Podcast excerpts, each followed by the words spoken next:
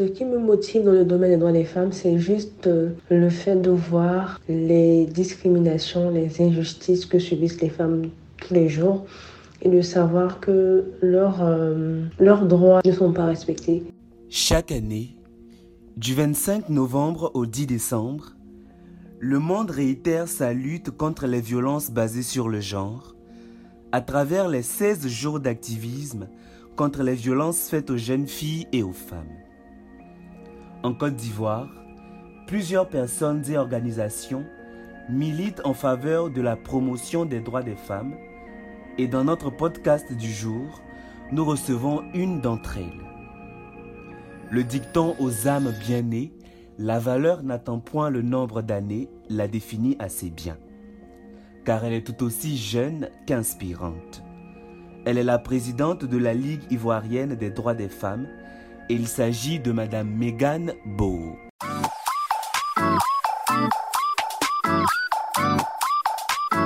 Bienvenue dans Pour chaque enfant, le podcast de l'UNICEF dédié aux droits des enfants. Éduquer. Inspirer. Agir. En avant pour les droits des enfants. Ce podcast vous est présenté par les jeunes blogueurs de l'UNICEF Côte d'Ivoire. Bonjour à tous, j'espère que vous allez bien. Je suis Emmanuel, jeune blogueur de l'UNICEF Côte d'Ivoire, et je vous souhaite la bienvenue dans ce nouvel épisode de Pour chaque enfant, le podcast de l'UNICEF dédié aux droits des enfants. Aujourd'hui, nous faisons un focus sur les violences basées sur le genre. Et pour ce faire, nous recevons Madame Megan Boho, qui est une spécialiste de la communication et des médias, mais aussi militante et féministe engagée qui dédie son énergie à la lutte en faveur des droits des femmes et à la conduite d'actions pour lutter contre la violence domestique, sexuelle et sexiste à l'égard des femmes, à travers justement la Ligue ivoirienne des droits des femmes dont elle est la présidente.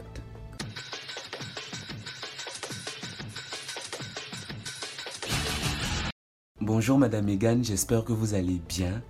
C'est vraiment un grand honneur pour moi de vous recevoir dans ce podcast vous êtes activiste dans le domaine des droits des femmes. Qu'est-ce qui vous motive spécialement? Qu'est-ce qui a suscité chez vous cette volonté-là de vous engager pour la cause des femmes?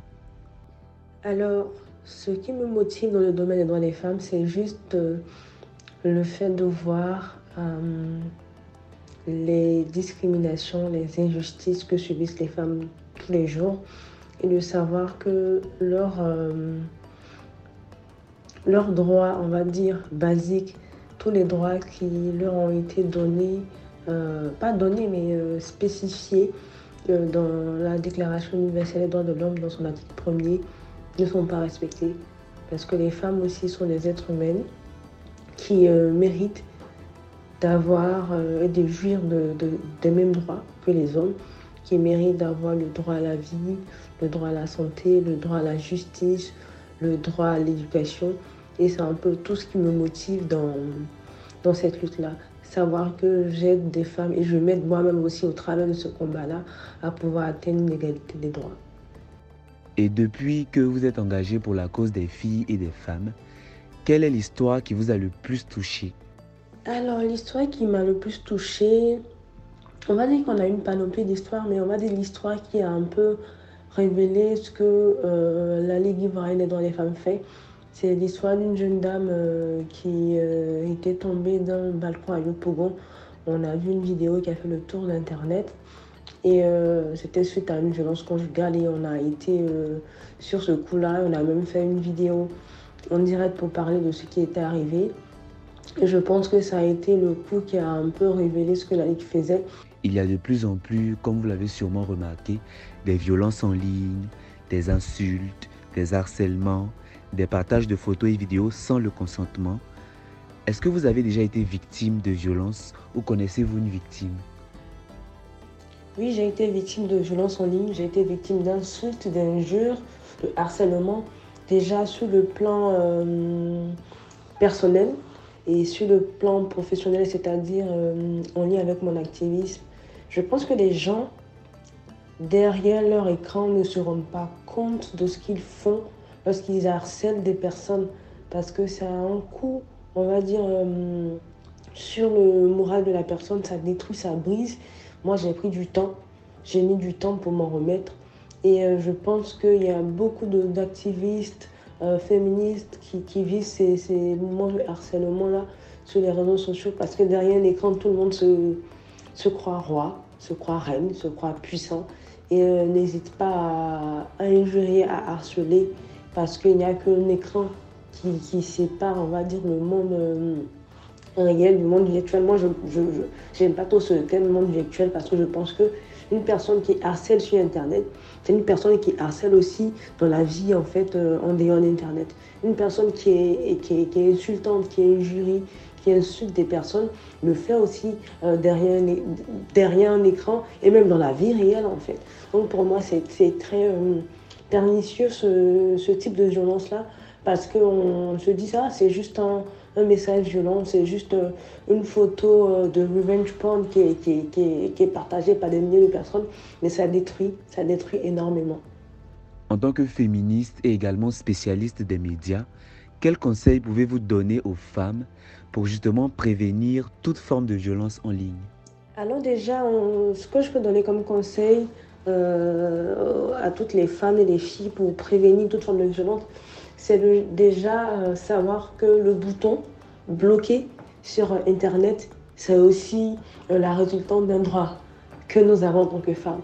Donc, n'hésitez pas à l'utiliser pour bloquer les personnes qui vous donnent un coup au moral.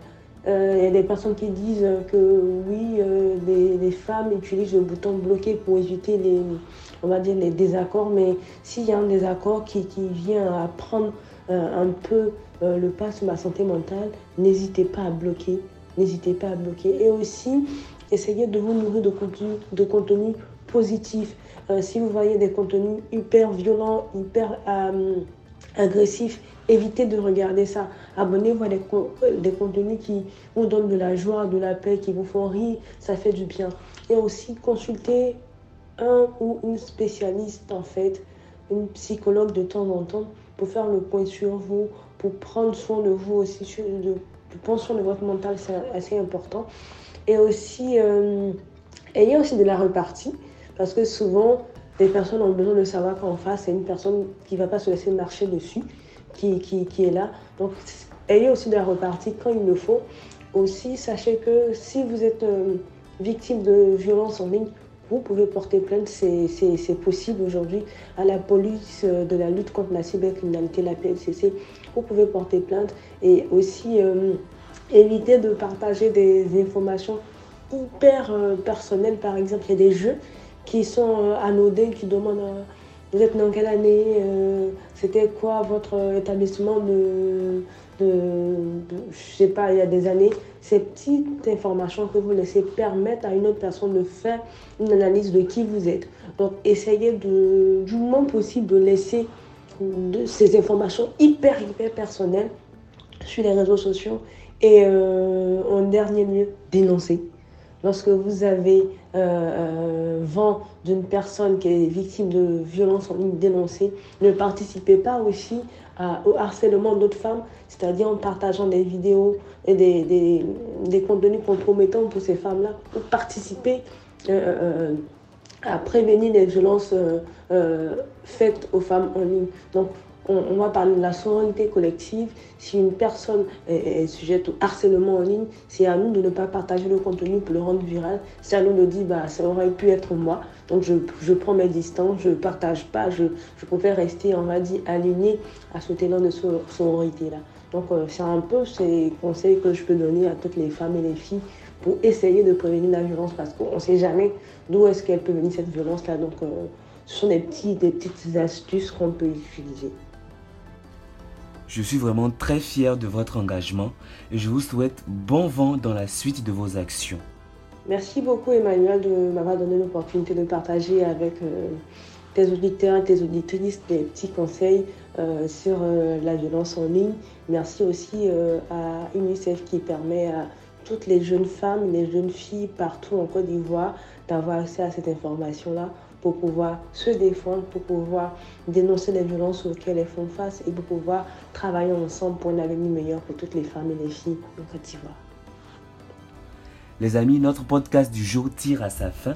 Merci de l'avoir écouté et un merci spécial à Da Adja Marc-Antoine qui a assuré le montage. Rendez-vous mercredi prochain pour un nouvel épisode et d'ici là, prenez bien soin de vous. Au revoir. Ce podcast a été réalisé par les jeunes blogueurs de l'UNICEF Côte d'Ivoire.